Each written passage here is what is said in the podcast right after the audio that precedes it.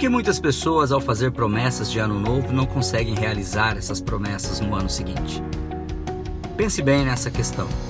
Muitas pessoas do dia de hoje farão grandes promessas a respeito de grandes mudanças em suas vidas no próximo ano. E a grande maioria dessas pessoas vai chegar no fim do próximo ano, olhar para trás e descobrir que não foi possível alcançar essas promessas. E por que que isso muitas vezes acontece? Porque no calor do momento, da emoção, muitas vezes nós traçamos promessas que não são possíveis de serem realizadas.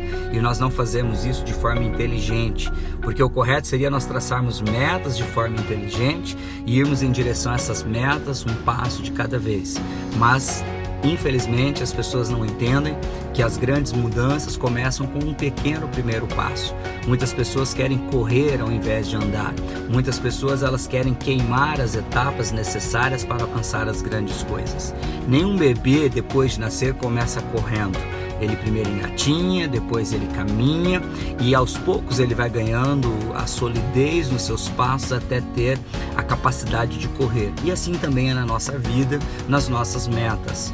Hoje, na virada do ano, pense bem nas mudanças que você quer fazer para sua vida, mas pense dentro daquela estrutura que nós vimos na sessão 5.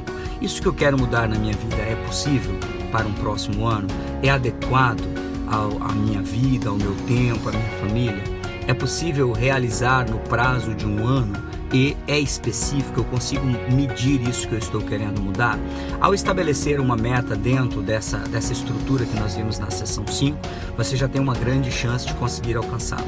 Agora, muitas vezes, um ano é muito tempo para nós conseguirmos fazer uma medição e mantermos o entusiasmo e a energia necessária para alcançar. Então, eu quero te convidar no dia de hoje, ao traçar as suas metas para o próximo ano, você dividir essas metas em períodos menores, que é o poder das mini metas ou dos micro hábitos. Em vez de fazer uma meta para 12 meses, faça duas metas para os dois semestres, faça quatro metas para cada trimestre. Dessa forma, você vai conseguindo medir em tempos menores e a cada conquista, como nós vimos na sessão 7, na sessão do entusiasmo, a cada conquista comemore e trace uma nova meta. Dessa maneira, você vai conseguindo medir os seus resultados em cada área que você estabeleceu as suas metas. Lembre-se que, como nós vimos em sala de aula, os nossos resultados, 85% dos nossos resultados está conectado àquilo que nós fazemos com o que nós conhecemos, as nossas habilidades e atitudes.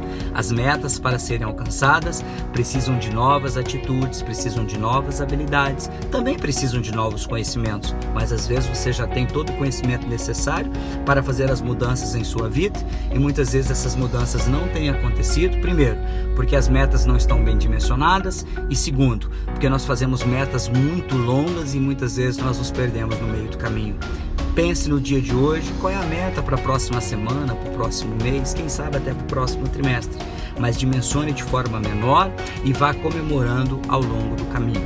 Que nesse próximo ano você possa ter o entusiasmo necessário, o conhecimento necessário e as atitudes necessárias para conquistar todas as suas metas. Que Deus te abençoe sempre, que você tenha um próspero próximo ano e que você possa ser um realizador em sua vida. Quem deixa essa breve mensagem no dia de hoje é o instrutor e diretor distrital da Fundação Napoleão Hill e dos treinamentos Mastermind no sul do Mato Grosso do Sul, Rony Peterson. Que Deus te abençoe sempre e até a vitória sempre!